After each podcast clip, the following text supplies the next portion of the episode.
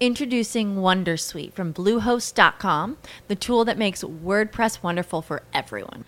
Website creation is hard, but now with Bluehost, you can answer a few simple questions about your business and goals, and the Wondersuite tools will automatically lay out your WordPress website or store in minutes. Seriously.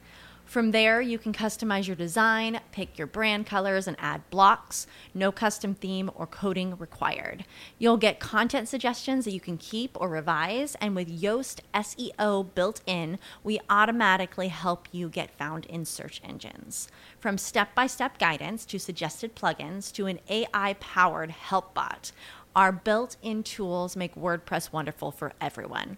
Maybe that's why Bluehost has been recommended by WordPress.org since 2005. Whether you're a beginner or a pro, you can join over 2 million Bluehost users. Go to bluehost.com slash wondersuite. That's bluehost.com slash wondersuite.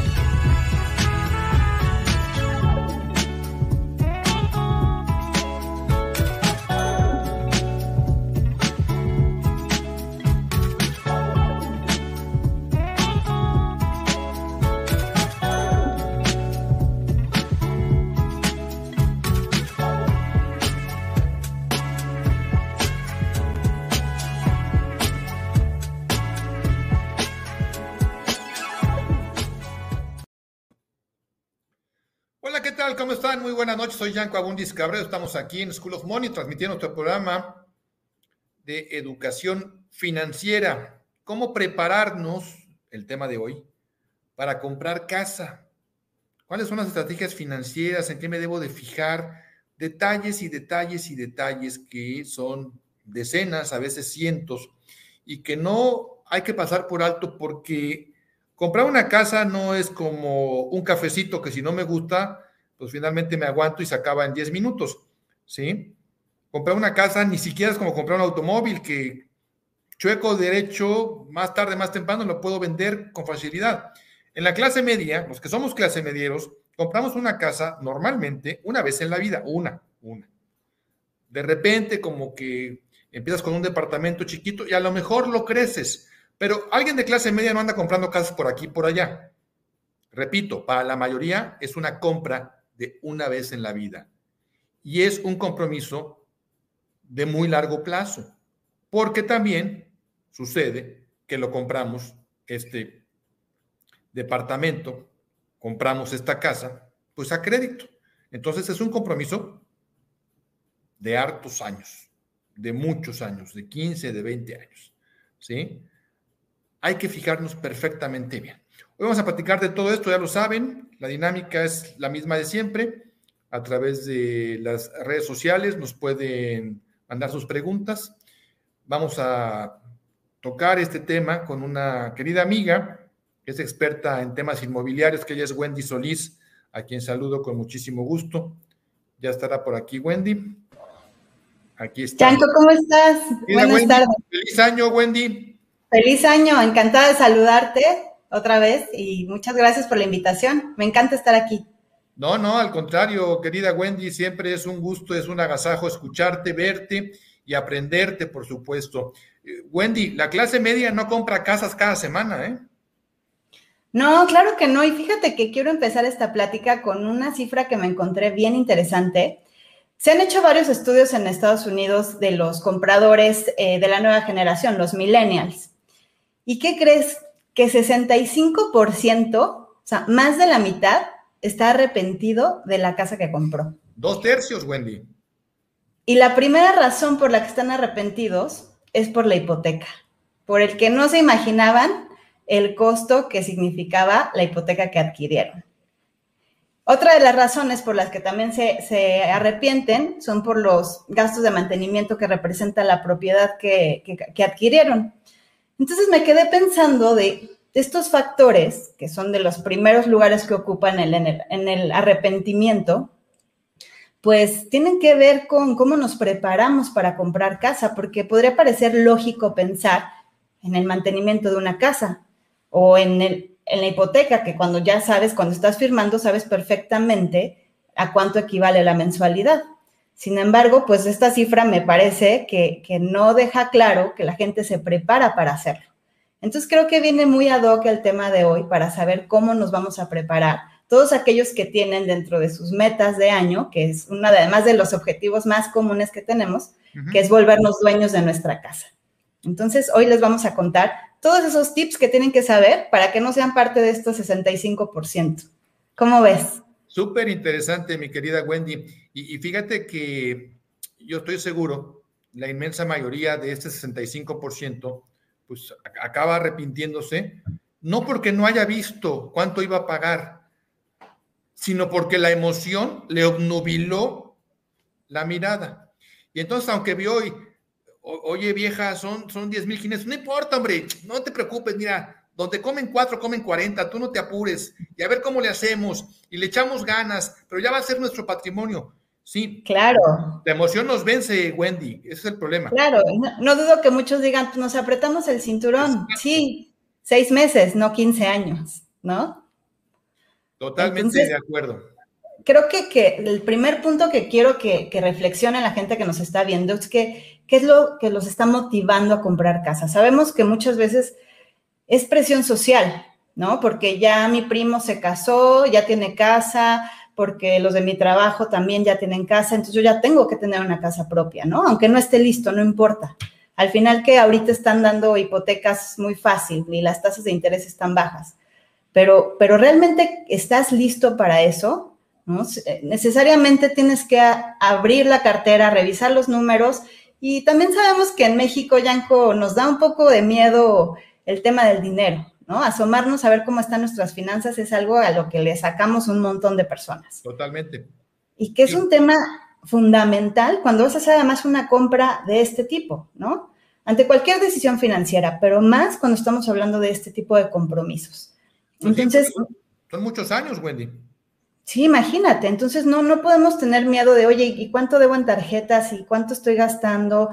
Eh, o sea, tenemos que tener toda esa información claro para que sepamos si realmente estamos listos financieramente para comprar una casa, porque a lo mejor sí lo estamos en cuanto a momento de vida, porque ya vamos a casarnos o vamos a tener a crecer la familia, pero financieramente realmente estamos eh, listos.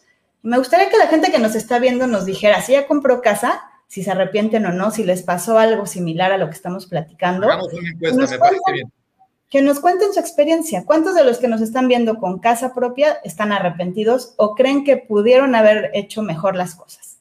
Esta es muy buena pregunta. Le voy a pedir a, nuestra querida productora Shaira que nos ponga esta pregunta en redes sociales, a ver qué nos contesta la gente. En los siguientes minutos lo vamos desahogando. Pero eh, fíjense, otro problema, y este es muy particular de la generación millennial, ¿sí? Porque la, la más chiquita todavía no compra casa, pero la millennial ya está comprando casas. ¿Sí? Desde hace un rato. ¿sí? ¿Qué, es lo que sucede? El tema de movilidad. Esta generación, Wendy, es una generación que quiere estar en un trabajo un año o dos, quiere estar en una colonia un año o dos, quiere estar en una ciudad un año o dos, y entonces de repente el arrepentimiento viene porque se amarran y ya compraron una casa en la colonia fulana de tal, y esa no la puede estar vendiendo cada 10 minutos, Wendy.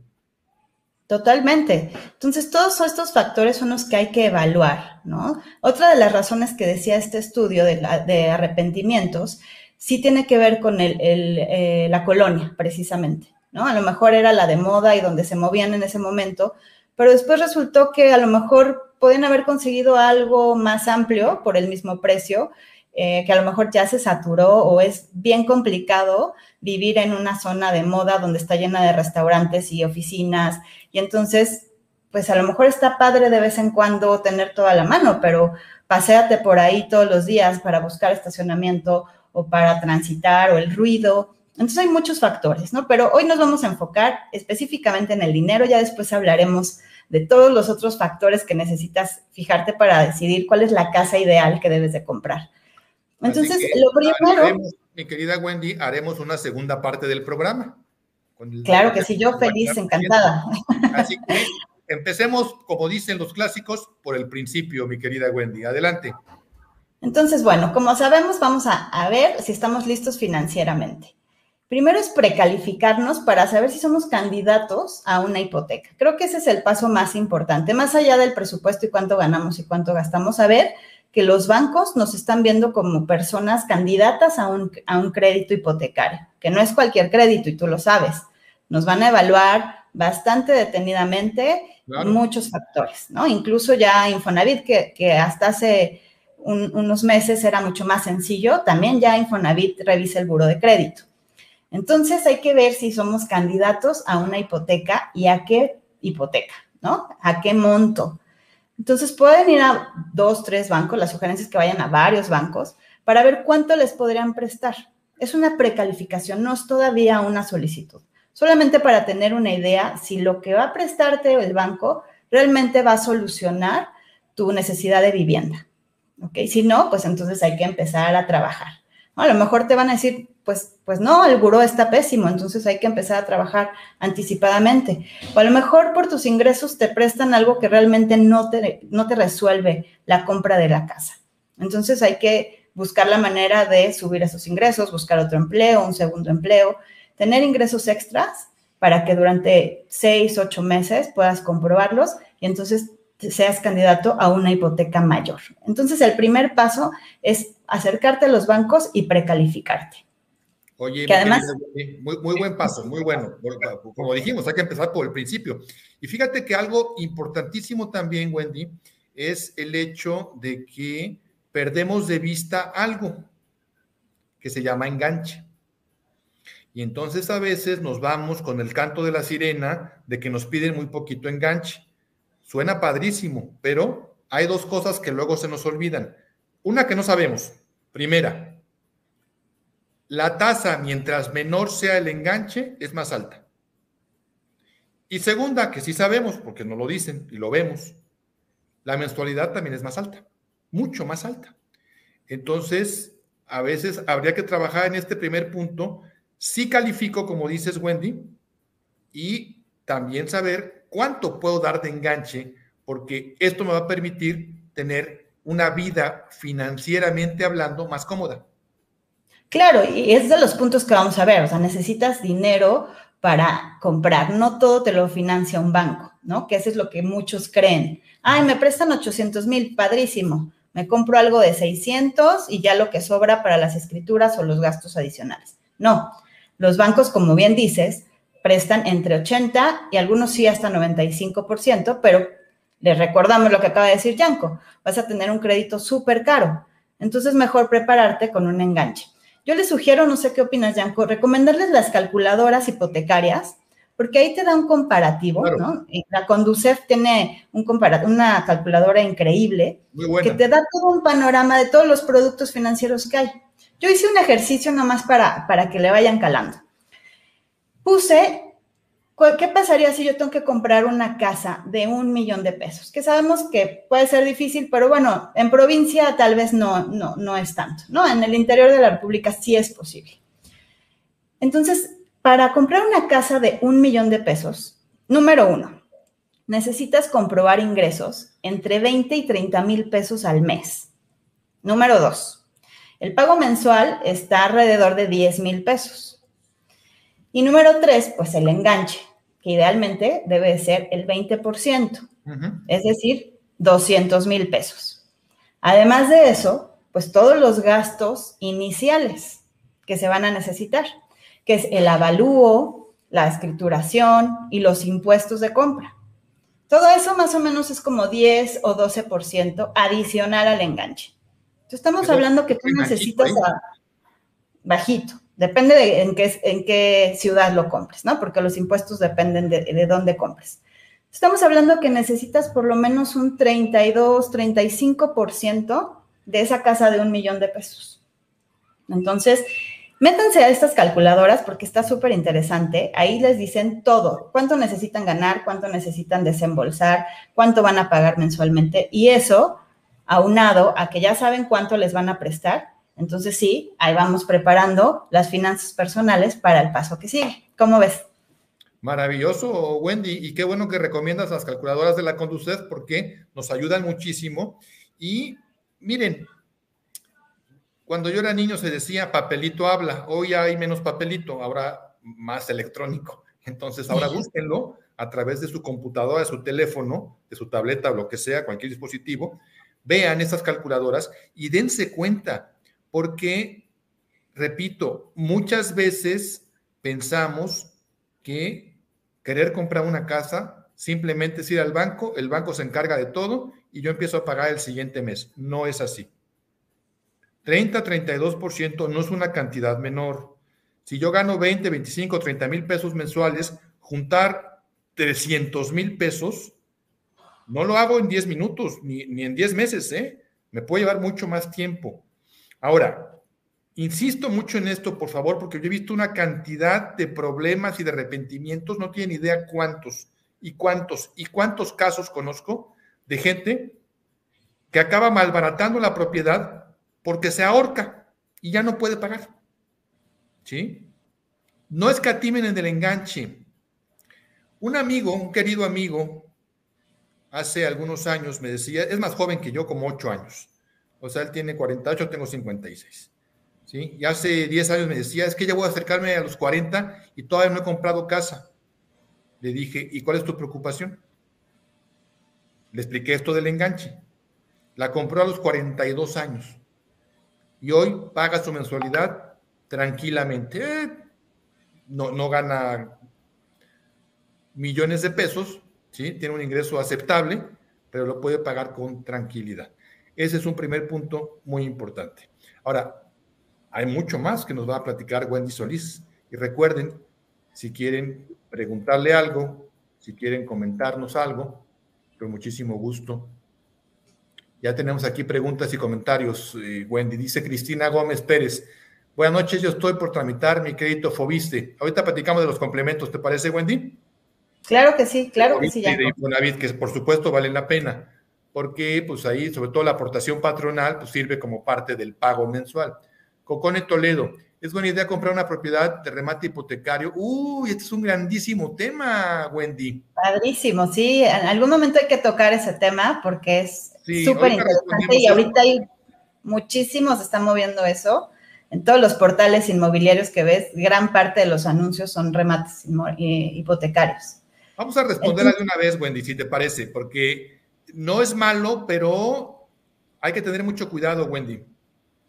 Sí, sí, sí, hay que, hay que hacerlo con, despachos em, profesionales, serios, y recordar que el secreto de los remates eh, hipotecarios es que, bueno, tú compras una propiedad a muy bajo precio del que generalmente tendría, pero está en litigio, entonces no puedes entrar al departamento o a la casa, a la propiedad, no puedes ni siquiera verla.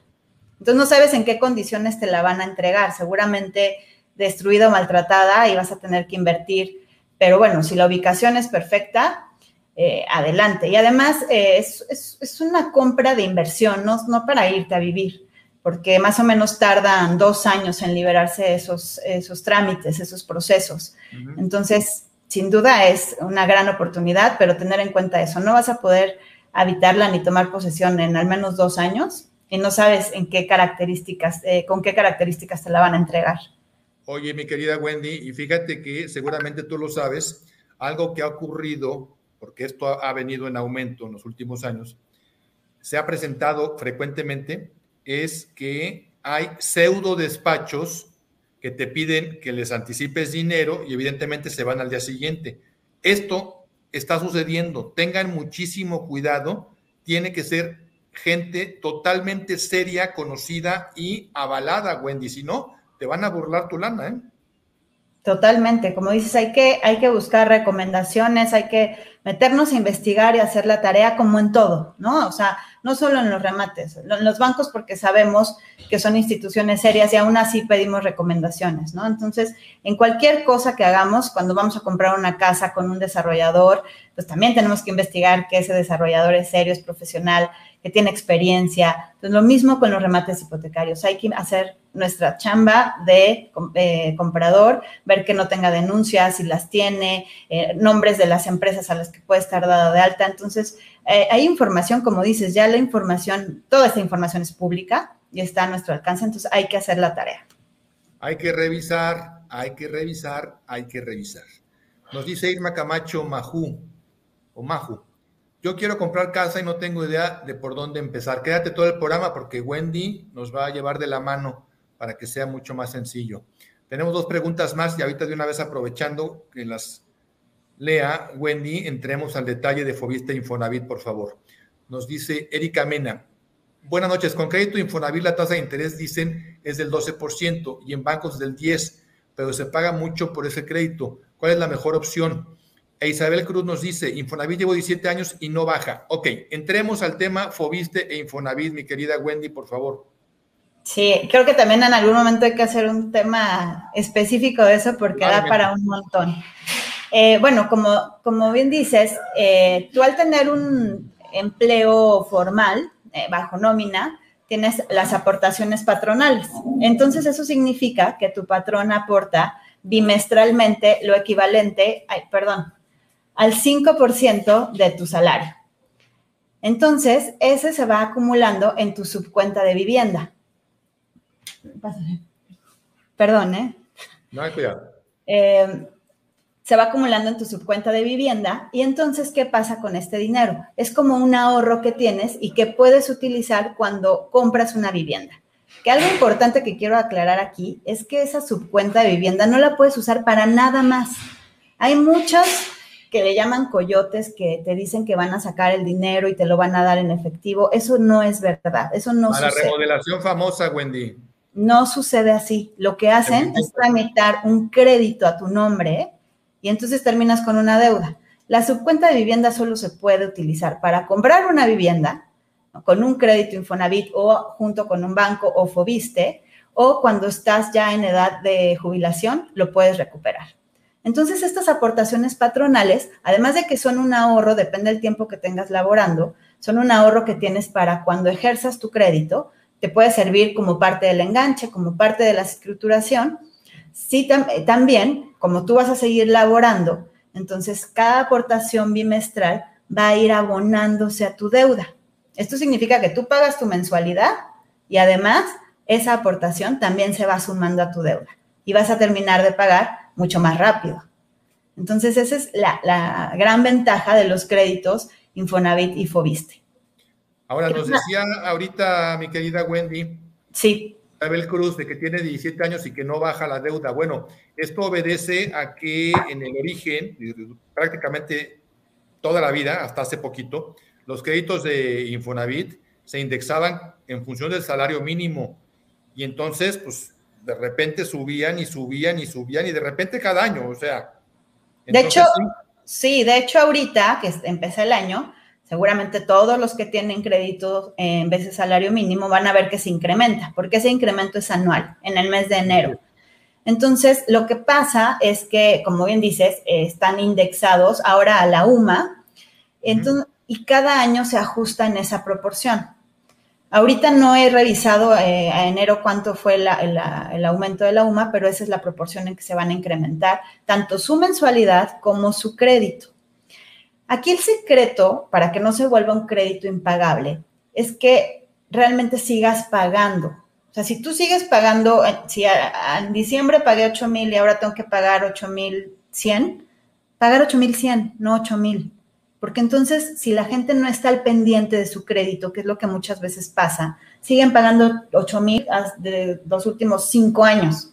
Entonces, imagínate cómo se fue incrementando la deuda porque cada año fue incrementando la mensualidad.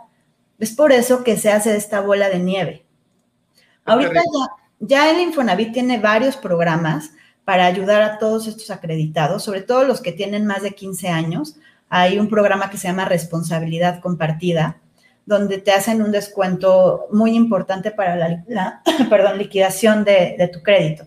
Yo les recomiendo que se acerquen a Infonavit a través de mi cuenta Infonavit Ahí pueden ver todos los apoyos que tienen, si son candidatos a ello, pero el, el secreto para que todos estos acreditados en vez de salario mínimo sigan adelante es pagar su mensualidad conforme va incrementando. En teoría, nuestro salario se incrementa en la misma proporción, entonces no deberíamos de, sentirlo tanto, pero sí hay que hacer un esfuerzo para cumplir con la mensualidad anual nueva. Entonces les recomiendo que ahorita que es enero, eh, bueno, en febrero se va a actualizar en los estados de cuenta, se metan a ver cuál es su nueva mensualidad y sigan ese orden de pago y les aseguro que no van a tener este problema. Oye, mi querida Wendy, también existe la alternativa de que migres tu crédito Infonavit a un crédito bancario. Correcto, ya tienen eh, la opción de hacer portabilidad y ahí creo que también es importante decirles, cuando tú cambias tu crédito, ya sea de Infonavit a un banco o de un banco a otro banco, hay gastos que tienen que considerar. Por eso hay que hacer una evaluación y creo que tú eres el maestro en eso para hacer esos números porque tienes que volver a pagar la apertura de crédito, el avalúo, la escritura. O sea, hay muchos eh, pagos que hiciste ya en un inicio cuando compraste tu casa, que si migras tu crédito lo vas a tener que hacer. Entonces, realmente tiene que ser por una mejora en, en las condiciones crediticias realmente importante para que valga la pena. Sí, totalmente de acuerdo. La UMA en 2021 estaba en 89.62 en 2022 está en 96.22, subió 6.60, ¿sí? es como, eh, no sé qué porcentaje sea ese, pero ese es el porcentaje que se va a incrementar el crédito. Sí, pues subió como el 8%, más o menos. Entonces es el 8%, o sea, si pagaba yo 8 mil, voy a pagar eh, menos de 9 mil, ¿no? Sí, pero de todas maneras, miren, algo muy importante es que traten de no tener deudas indexadas. Nunca, jamás. En su momento, Wendy no había nacido cuando las UDIs empezaron en nuestro país y pues era un verdadero demonio de ver en UDIs, porque a rato tenías que dejar la camisa, la corbata y hasta los chones para poder pagar y era terrible, ¿sí? Y luego con los salarios mínimos, algo, algo muy parecido. Entonces traten de migrar su crédito, acérquense a Infonavit y si no, vean la alternativa. Si en 17 años no ha bajado tu crédito, seguro migrarlo a un banco te va a convenir. Te lo puedo prácticamente firmar. Totalmente de acuerdo. Además, el Infonavit de este año ya anunció que va a lanzar, eh, un, más bien que va a migrar todos estos créditos en vez de salarios mínimos a pesos. Entonces, en algún momento de este año eh, se supone que va a pasar eso, que esa es también una muy buena noticia. La verdad es que Infonavit está haciendo las cosas eh, eh, muy bien para apoyar a todos estos acreditados y que realmente sea, es la hipotecaria más grande de México, ¿no? O sea, entonces está ah, tratando de realmente ser una solución para los mexicanos. Sí, totalmente. Miren, uno es muy dado a hablar mal del gobierno, ¿no? Introducing Wondersuite from Bluehost.com, the tool that makes WordPress wonderful for everyone. Website creation is hard, but now with Bluehost, you can answer a few simple questions about your business and goals, and the Wondersuite tools will automatically lay out your WordPress website or store in minutes. Seriously. From there, you can customize your design, pick your brand colors, and add blocks. No custom theme or coding required. You'll get content suggestions that you can keep or revise, and with Yoast SEO built in, we automatically help you get found in search engines. From step by step guidance to suggested plugins to an AI powered help bot. Our built in tools make WordPress wonderful for everyone. Maybe that's why Bluehost has been recommended by WordPress.org since 2005. Whether you're a beginner or a pro, you can join over 2 million Bluehost users. Go to bluehost.com slash wondersuite. That's bluehost.com slash wondersuite. As humans, we're naturally driven by the search for better. But when it comes to hiring, the best way to search for a candidate isn't to search at all. Don't search, match with Indeed. When I was looking to hire someone, it was so slow and overwhelming. I wish I had used Indeed. If you need to hire, you need Indeed. Indeed is your matching and hiring platform with over 350 million global monthly visitors, according to Indeed data, and a matching engine that helps you find quality candidates fast. Ditch the busy work. Use Indeed for scheduling, screening, and messaging so you can connect with candidates faster. And Indeed doesn't just help you hire faster. 93% of employers agree Indeed delivers the highest quality matches compared to other job sites, according to a recent Indeed survey. And listeners of this show will get a $75 sponsored job credit to get your jobs more visibility at Indeed.com slash podcast. That's Indeed.com slash podcast. Terms and conditions apply. Pero también hay que hablar bien cuando se hacen bien las cosas. Infonavit ha hecho muy bien las cosas, definitivamente. Es correcto. Tenemos, Pues bueno, aquí- perdón, adelante. Tenemos otra pregunta por ahí, sino para volver al tema. Tenemos la encuesta. A ver cómo nos fue. ¿Cuánta gente está arrepentida? Está arrepentida el 8. 8.3% Muy bien. y el 91.7, por ende, no está arrepentida. Entonces, pues eso nos fue mejor que en el estudio, Wendy. Nos fue mucho mejor que en el estudio. Eso me da muchísimo gusto. Muchísimo gusto. ¿Está bien? Está muy bien, está muy bien. Pero bueno, hay mucho de qué platicar, así que Wendy va a tener que regresar muchas veces aquí a School of Money, primero Dios. Seguro. Y, y te- tenemos tela para cortar todavía en este programa, así que adelante, querida Wendy. Bueno, ya nada más para cerrar este tema de, de los gastos iniciales, de verdad, pónganse a hacer números, recuerden la calculadora, porque no lo van a creer, pero yo conozco dos que tres casos de amigos que hasta a lo mejor me están viendo, que ya firmaron el contrato de, con el banco ya y entonces a- se dieron cuenta que necesitaban dinero para la escritura. Y si hablamos de una casa de un millón de pesos, necesitaban algo así como 200 y cacho. Un diablo de lana. Imagínate. O sea, parece mentira. Se les había olvidado que, o más bien, no sabían que el banco no les iba a cubrir ese dinero. Entonces, ¿qué hicieron? Pues pedir un préstamo a un familiar, un poco aquí, un poco allá, préstamos personales. Y entonces empezaron la compra de su casa con doble deuda, la hipotecaria y la de estos gastos adicionales. Entonces, siéntense a hacer números, vean cuánto les va a prestar el banco y ya con ese panorama, entonces sí, vamos a ver cuánto dinero tenemos nosotros para, para gastar, porque el banco me puede dar una hipoteca de millones de pesos, pero realmente la puedo pagar mes a mes durante 15 años por lo menos, porque recuerden que, que las hipotecas pueden ir hasta más. Lo recomendable es 15 años.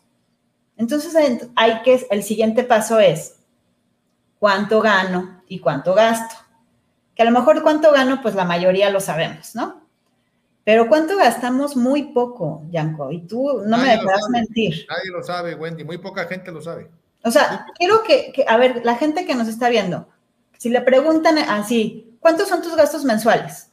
¿Realmente lo sabes? Empiezan, ay, bueno, tres mil de la, eh, y esto, y, y, y, pero entonces, ¿por qué no me alcanza si son 12 mil y gano 20? Entonces no sabemos cuánto gastamos. Y ahí es donde viene el tema del presupuesto que a todos nos da una flojera horrible, pero una vez que lo empieces a hacer, a mí me encanta hacer mi presupuesto mensual. Me encanta, aunque yo tengo claro cuánto gano, pero siempre hay meses en los que ya llegó eh, algún gasto extra o quieres hacer algún viaje. Entonces, me encanta hacer mi presupuesto mensual y ver cuánto voy a ganar ese mes, en mi caso que yo soy freelancer. Y, y, entonces mis gastos y también cuando terminé de pagar la colegiatura de mi hija, pues fui muy feliz porque vi más dinero y entonces, ¿qué vamos a hacer con, con, con ese nuevo presupuesto? Entonces, siéntense a ver cuánto gastan. Por lo menos una quincena intenten registrar cada peso. O sea, cada peso es el café, el estacionamiento, el parquímetro y todo el dinero que gasten todo. ese día. Todo porque se van a dar cuenta que en esos pesos están los cientos y los miles. Entonces, 15 días, no les pido más, porque es un ejemplo muy claro de cómo es su estilo de vida y dónde están las fugas de dinero, lo que llamamos los gastos hormiga, que, que puede ser muchísimo dinero. Tú por ahí creo que has dado una cifra de cuántos miles de pesos pueden ser los gastos hormiga al año. Sí, por supuesto, Wendy, esto es millonario de, de, repente te pueden ir unos 8 o 10 mil pesos en, en, gastos nimios e insignificantes. Y 8 o 10 mil pesos es una cantidad importante. ¿sí? Pues podría ser una mensualidad de tu casa. Tranquilamente, tranquilamente. Y fíjate que ahorita que estabas hablando de esto, me viene a la mente una frase que, le dije a, unos universitarios cuando me preguntaban hace algunos años en una conferencia sobre el tema de la vivienda. Y, me decía este muchacho, dice, bueno, pero finalmente mi papá dice que es patrimonio y, y que es una inversión. Le dije, sí, tiene razón tu papá, es patrimonio y es una inversión. Nada más que hay un pequeño detalle, no es líquida. ¿Qué significa esto? que si yo hoy tengo un problema porque me torcí la pata y tengo que comprarme una venda, ¿sí? Y pongo en venta mi casa hoy, hoy, ¿qué es? 17 de enero, pues si bien me va, la voy a vender, ¿qué te gusta, Wendy? Así, apurado, apurado, en marzo. Pero rematándola, ¿eh, Yanko? Es correcto. Entonces, pues no es líquido. El problema es ese. Los bienes inmuebles, ah, miren, haremos otro programa con Wendy en donde la gente que tenga, no es mucha, pero la gente que tenga capacidad de comprar para luego vender y ganar, etcétera, etcétera, como inversión, eso es distinto, es para otro, otro mundo al que yo no pertenezco, ¿no? Pero, pero la vivienda para vivirla, la vivienda para estar ahí con mi familia, no es líquida, es una grandísima inversión, pero no es líquida. Por lo tanto, morder ladrillos, no se puede morder ladrillos. Si no ajustas la mensualidad a tu capacidad real en función de tus gastos, porque miren, Wendy gana 10 mil pesos, yo también, nada más que yo mantengo a un hermano, yo mantengo a una tía, yo mantengo, pues no es lo mismo, es, diferente realidad, aunque los dos ganemos 10 mil pesos. ¿sí? Es correcto. Y además los planes que tengan a futuro, ¿no? Sí. Volvemos a lo mismo, es una deuda a 15 años. Por supuesto que no estamos pensando que lo que ganamos hoy lo vamos a seguir eh, ganando en 15 años, ¿no? La idea es ganar cada vez más. Pero si yo el próximo año eh, estoy planeando tener hijos o eh, estudiar una maestría o poner un negocio, ¿sabes? Entonces no se no combinan esas dos decisiones financieras. Entonces tenemos que priorizar también nuestro momento de vida, de lo que hablábamos al principio. ¿no? Tu momento de vida realmente te está diciendo que es el momento de comprar casa. Entonces, evalúen también eso para saber cuáles son sus gastos a futuro. Estoy planeando irme a un crucero por cuatro meses. Bueno, hay que planear, hay que planear. Si lo planeas, todo lo puedes hacer. Entonces, hay que ver el presupuesto y ver en qué estoy gastando. Ya que identifiques, oye, no, me había dado cuenta que me estoy gastando 400 pesos a la semana en cualquier tontería, en dulces. Entonces empiezas a ajustar. No se trata de que ya vas a vivir en, eh, aburridísimo en un infierno sin salir. De eso no se trata el presupuesto y mucha gente lo cree. Por eso les da miedo hacerlo, por eso les da flojera y por eso se rehusan a hacerlo. No se trata de eso, se trata de decir, no voy a gastar 400, voy a gastar 200. Esa es la idea del presupuesto y decidir, oye, ¿sabes qué? No quiero gastarme 400 en dulces, pero sí le voy a subir 200 pesos más a la comida de fin de semana, por ejemplo.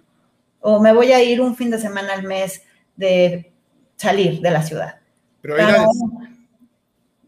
hay que aprender a gastar, ese es el lema de nosotros, saber gastar, mi querida Wendy. Claro, entonces... No se trata de no gastar, se trata de saber gastar, que son cosas diferentes. Es correcto. Y ahorita si tu prioridad es tu casa, no te va a costar trabajo pero ¿estás dispuesto a hacerlo 15 años? Volvemos a lo mismo.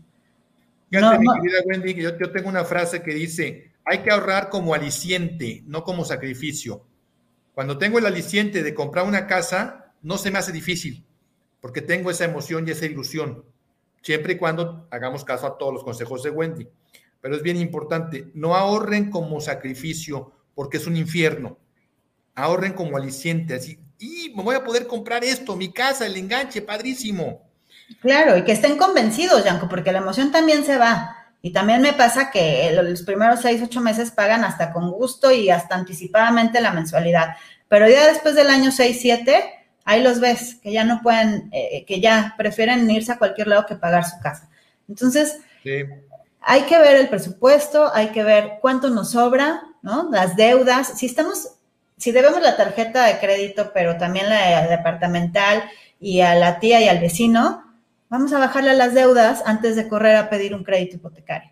Porque además, seguramente nos van a prestar menos de lo que nos prestarían, porque están viendo que en el buro debemos un montón de dinero. Sí, sí. Entonces, hay que prepararnos, hay que prepararnos. No corre prisa, no corre prisa. Tenemos más comentarios y preguntas, mi querida Wendy.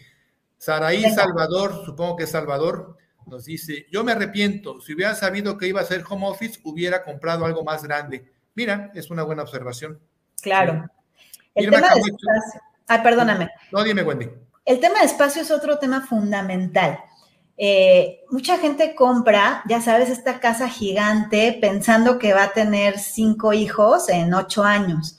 Entonces está pagando metros cuadrados de más por quién sabe cuánto tiempo y quién sabe si va a, seguir casado. Entonces, entonces hay que comprar los metros cuadrados adecuados porque pues también es fácil en algún momento vender, no es como antes, que, que teníamos una casa y esa para toda la vida. No necesariamente tiene que ser así eh, podemos comprar algo medianamente adecuado pensando en de aquí a cinco años. ¿Qué va a pasar en mi vida de aquí a cinco años? Y con eso puedes saber más o menos qué casa es la que quieres. Ya después vemos otra oportunidad, ¿no? Pero, pero no, no se compren seis cuartos y todavía eh, no se han casado. Sí, sí, sí, sí, sí, sí, sí. Luego vienen las pandemias y nos enseñan muchas, muchas, muchísimas cosas. Irma Camacho Maju nos dice, y si no tienes enganche, ¿qué puedo hacer? Esperar, Irma no corre prisa.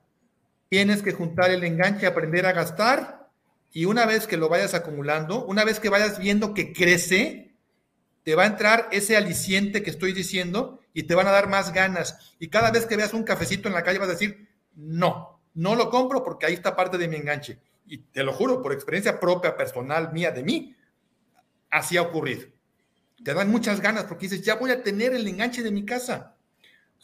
Y muchas veces eh, nos desanimamos, Yanko, porque decimos, es que 30 pesos, 60, lo que sea el café que te gastes, no suma, ¿no? Necesito 200 mil pesos, o sea, 30 pesos, 30 pesos sí hacen la diferencia a lo largo de las semanas y de los meses y de los años. Entonces, no piensen que el enganche, eh, de verdad, mucha gente pierde la ilusión cuando le hablas del enganche y de los gastos iniciales.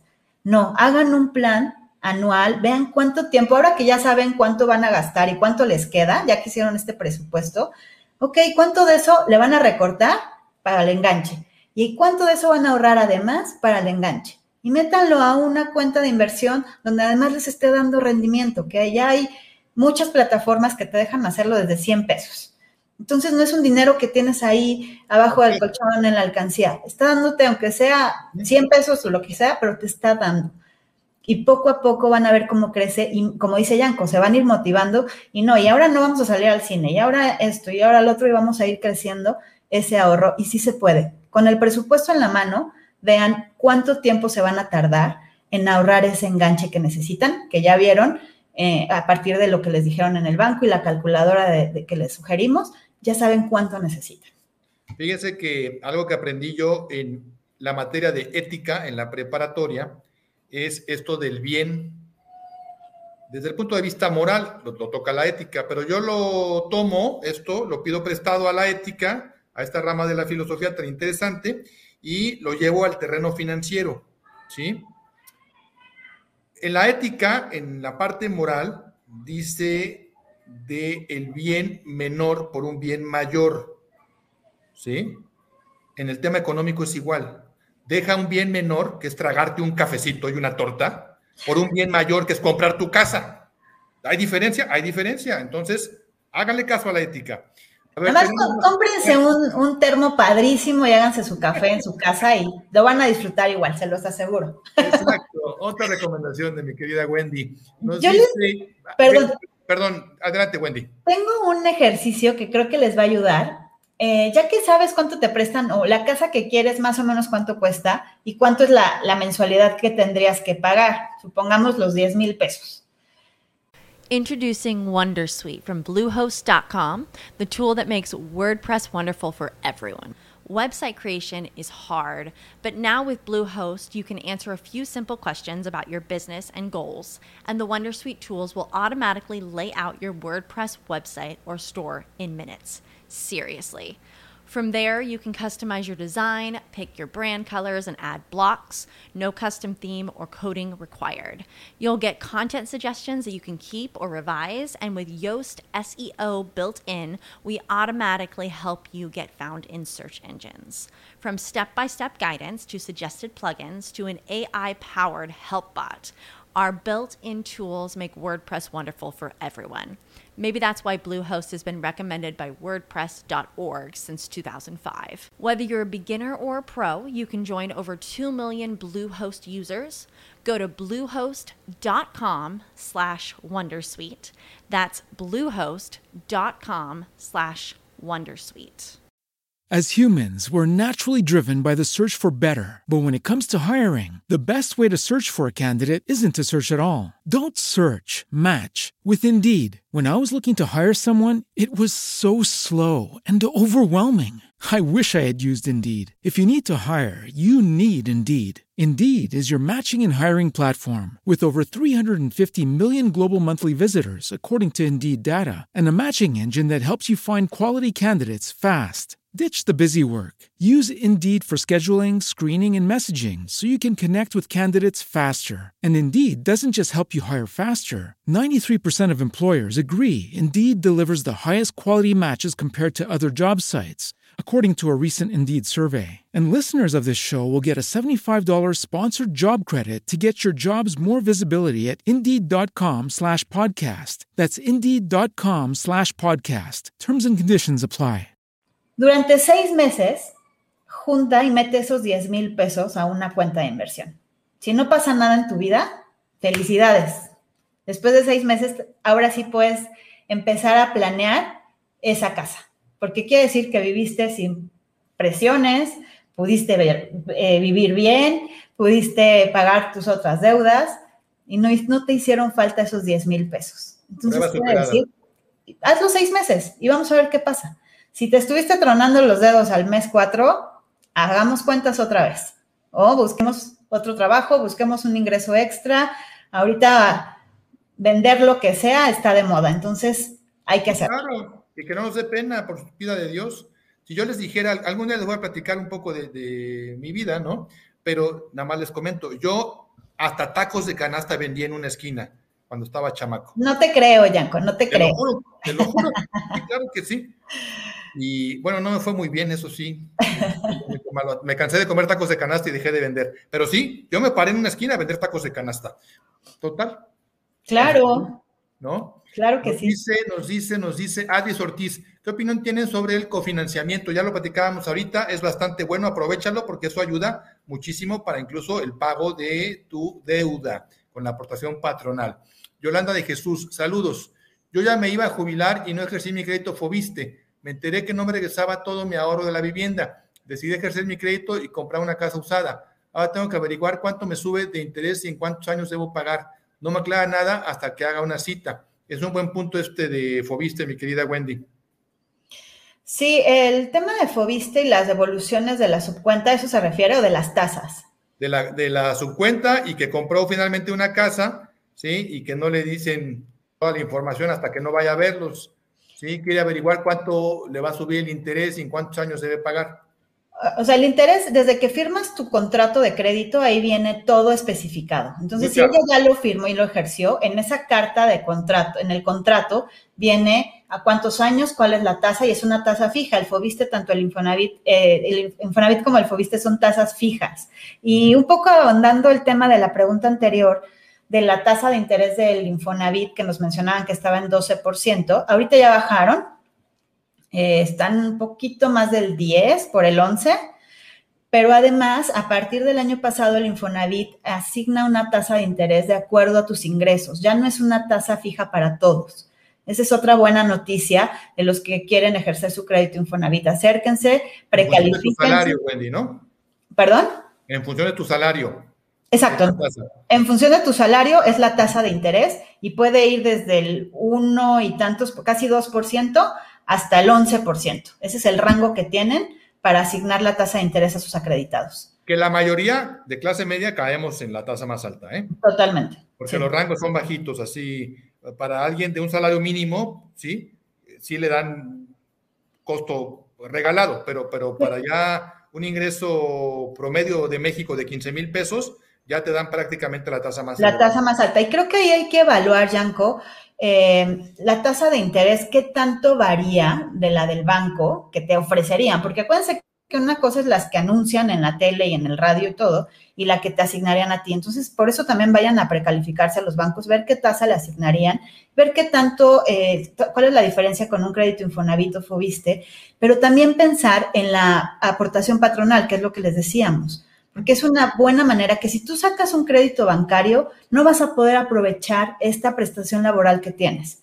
Entonces, evalúen y sopesen y hay muchos productos también ya que trabajan en conjunto como el cofinanciamiento, el apoyo Infonavit, Infonavit Fobiste. Entonces, hay muchos productos financieros que también si quieren luego hablamos de eso. Tenemos que hablar de eso, mi querida Wendy, porque también se puede sumar el de mi esposa, ¿no? Totalmente. Y el de ahorita ya, ahorita ya con, con, el crédito de, unamos créditos de Infonavit, ya pueden sumar amigos, familiares, que quieras. quien quieras. Entonces, está, buenísimo. Yo, yo ejercí mi crédito Infonavit, ¿eh? digo, no me lo preguntaron, pero yo te lo estoy diciendo, ¿sí? Yo cuando compré mi departamento, apliqué con Infonavit, ¿sí? Y la verdad es que sí me ha ayudado, ¿no? Yo también. también tengo crédito Infonavit. Pues, para que vean, para que vean que lo que estamos diciendo tiene fundamento. Termina Yolanda de Jesús diciéndonos que el Fobiste le pagó su casa y debe la mitad. Invirtió 80 mil pesos en reparaciones, pero no se endeudó con un millón o millón doscientos que cuestan las casas nuevas. Bien hecho, Yolanda, felicidades.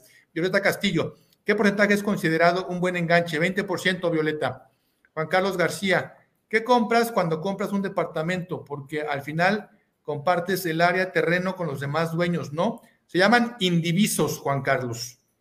¿Sí?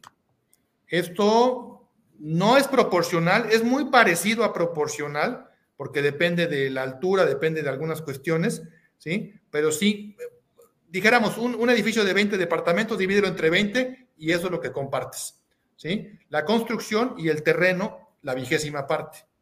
Se llaman indivisos, es una buena pregunta, ¿sí? Seguro es mejor, nos dice, ¿puede una inmobiliaria imponer el banco con el cual sacar tu crédito hipotecario? Pues no, en teoría no, no te debería de imponer, pero pues como llevan comisión, ¿sí? Si quieres comprar ahí, lo más seguro es que tengas que sacar el crédito con ese banco. Ahora tú diles, ¿sabes qué? Yo te compro, pero quiero con mi, con mi banco. Y sí te lo tienen que aceptar sin problema. O sea, no hay una condición jurídica que esto lo, limite. ¿Sí? Susana Tejeda, ¿puedes cambiar esta modalidad de de salario mínimo? Sí, es lo que está sucediendo ahorita. Estén muy cerca de Infonavit, por favor. Alejandra Arzate, ¿cómo sacar la aportación de Fobiste si nunca la usaste? es un buen tema porque ahí sí tenemos problemas, mi querida Wendy. Sí, Yanko, hay que, hay que eh, estar muy pendiente y acercarnos a, a, Fobiste y ver cuáles son las alternativas que existen, pero, pero sí, como dices, hay un tema ahí que, que tratar y no sé, no sé qué recomendarles en esta ocasión.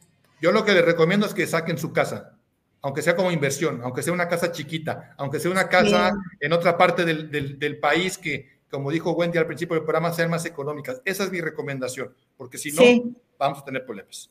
Sí, sí, sí, si no, no van a ver ese dinero este, nunca, ¿no? Y eso es, eh, pues al final es su ahorro, entonces... Es tu lana, es tu lana, sí, cómprense algo, cómprense algo. Busquen alguna oportunidad. Sí, sí, sí, sí, claro, sí. A, lo mejor, no sé, hablando de la Ciudad de México, un lugar cercano, en Morelos hay, hay, eh, muchas localidades que tienen eh, viviendas económicas, que tienen su, alberquita tipo condominio horizontal, que te cuestan 600, 800 mil pesos, por vida de Dios. Sí, y además los metes a estas plataformas de renta temporal y bueno, ahí vas eh, solventando la hipoteca también. Sí, sí, sí, sí, no, no dejen su lana, no dejen su lana. Sí, a ver, ¿qué más nos preguntan? Marisa Coello, ¿Cuál es el tope de edad para conseguir un crédito hipotecario? Pues normalmente son 65 años, Marisa. Sófica, si ya tuviera el enganche pero no me alcanza la mensualidad, ¿qué puedo hacer? Subir, subir más el, enganche, Sofi, ¿sí? Hasta que se ajusta tu mensualidad. Recuerden, no es una competencia de velocidad, sino de aguante. Silvia Murillo finalmente nos dice, con crédito total Infonavit, ¿cuánto es el gasto por escrituración y notarias aproximadamente? Como para una casa de un millón. Pues debe andar sobre el 10-12%, ¿no, Wendy? Es correcto, más o menos es eso, depende de la ciudad, volvemos a decir, pero más o menos es el 12%. Bueno, querida Wendy, un último punto para continuar, para terminar más bien, porque se nos ha ido como agua este Híjole, qué rápido. Tengo dos puntos más. Dos puntos más rápidos. Uno es eh, lo, que hablábamos al principio que hay que ahondar, los, los gastos inherentes a la propiedad que voy a comprar, ¿ok? Que a veces también se nos pasa por alto y después ya no sabemos cómo mantener esos ladrillos. Y acuérdense que el mantenimiento de esos ladrillos tiene que ver con la plusvalía y que el valor de esa casa se mantenga en el tiempo. Cierto. Entonces, si una casa muy grande con jardín y un montón de cosas que tengo que mantener y apenas voy a poder pagar la hipoteca, aguas un departamento en estos súper eh, complejos que tienen 10, 20, 30 amenidades, ¿cuánto es el mantenimiento? ¿Ya preguntaron? Hay mantenimientos que llegan a ser 5 mil, 7 mil, 10 mil pesos al mes. Mientras más amenidades, más cuota de mantenimiento. Entonces, y no es gratis. No, no es gratis. Entonces, ¿cuánto me va a costar esa casa, mantener esa casa en buenas condiciones? Eso también tiene que ver con los gastos mensuales que voy a tener, aunado a la hipoteca y a todo lo demás que tengo que pagar. Y por último, yo les diría, preparen su buro de crédito, ya lo hablamos, bájenle las deudas, que el buro de crédito reporte que debo poco, el banco me va a prestar más, que yo tenga una buena calificación. Si no la tengo del todo bien, no tengo tantas estrellitas, empiezan a preparar, empiezan a poner al día sus deudas, empiezan a pagar a tiempo para que un periodo de tiempo ya esté un, score bastante atractivo y entonces sea muy fácil que me presten una hipoteca, porque podemos preparar todos estos puntos de los que hemos hablado, pero llego y no me van a prestar nada porque le debo a medio, mundo o tengo una pésima evaluación en el buró. Entonces, es parte de la preparación financiera para comprar una casa, tener un buen score de crédito. Importantísimo esto que nos dice nuestra querida Wendy Solís y algo que no se nos debe olvidar, yo lo he tocado desde que nació el Buró de Crédito y, desde que estamos en medios de comunicación hace casi 18 años, saber gastar. Y es algo que la gente luego ignora. El Buró de Crédito califica tu comportamiento, no simplemente por el monto de tus deudas, sino por la cantidad de líneas de crédito que tienes abiertas, aunque no las uses. Les pongo mi ejemplo. Yo tengo 14 tarjetas de crédito y todas están en un cajón. Pido un crédito y me rechazan. Y dices, ¿cómo? Si yo no tengo deudas. Híjole, pero tienes 14 tarjetas guardadas en el cajón y donde se te pegue la locura, te vas a endeudar de una manera que ya no vas a poder pagar nada. Entonces, no tengan líneas de crédito abiertas a lo loco, porque de repente, ay, me la dieron, fue la del almacén, fue la de la tienda, fue la de aquí, fue la de allá esta no cobra anualidad, esta no sé qué, esta no sé cuántos, y no las uso. Bueno, pues cancélalas. Quédate con dos tarjetas bancarias y una departamental, nada más, porque eso lo califica el buró de crédito y los otorgantes, que son los que piden la información para ver si te dan algo o no, dicen, no, este cuate tiene muchas líneas abiertas, aunque en este momento no tenga mayores deudas. Fíjense en eso, por favor, es importantísimo y casi todo el mundo se lo brinca. Querida Wendy Solís, experta en temas inmobiliarios, compañera de Saber Gastar, muchísimas gracias, como siempre, un gusto verte, escucharte y primeramente Dios, tienes que regresar aquí a School of Money. Claro que sí, Yanko, yo encantada de regresar y pues feliz de, de ayudar a toda la gente y creo que eso es lo que más nos gusta hacer, ¿no? Que terminando de escucharnos la gente sepa qué es lo que tiene que hacer, cuáles son los siguientes pasos y eso me ilusiona mucho y espero que muchos de los que hoy nos escucharon en unos meses nos digan, ya estoy listo para comprar mi casa. Eso, esa es la mejor recompensa que podemos tener tú y yo, mi querida Wendy. Es correcto. Te mando un fuerte abrazo, como siempre. Muchas gracias. Abrazo, Yanko. Bye bye. Gracias a Wendy Solís y bueno, gracias a todas y todos ustedes por habernos seguido, la gente que vea este programa más adelante. Llévense estas recomendaciones y estos consejos para que consigan el mayor patrimonio de los clase medieros, que es la vivienda. Nos vemos y escuchamos, Dios mediante, el próximo lunes, 7 de la noche, aquí en School of Money, en las plataformas de Consultorio MOA, no lo olviden. Yo soy Yanko Abundis. No es más rico el que gana más, sino el que sabe gastar. Hasta luego. As humans, we're naturally driven by the search for better. But when it comes to hiring, the best way to search for a candidate isn't to search at all. Don't search, match with Indeed. When I was looking to hire someone, it was so slow and overwhelming. I wish I had used Indeed. If you need to hire, you need Indeed. Indeed is your matching and hiring platform with over 350 million global monthly visitors, according to Indeed data, and a matching engine that helps you find quality candidates fast. Ditch the busy work. Use Indeed for scheduling, screening, and messaging so you can connect with candidates faster. And Indeed doesn't just help you hire faster. 93% of employers agree Indeed delivers the highest quality matches compared to other job sites, according to a recent Indeed survey. And listeners of this show will get a $75 sponsored job credit to get your jobs more visibility at Indeed.com slash podcast. That's Indeed.com slash podcast. Terms and conditions apply.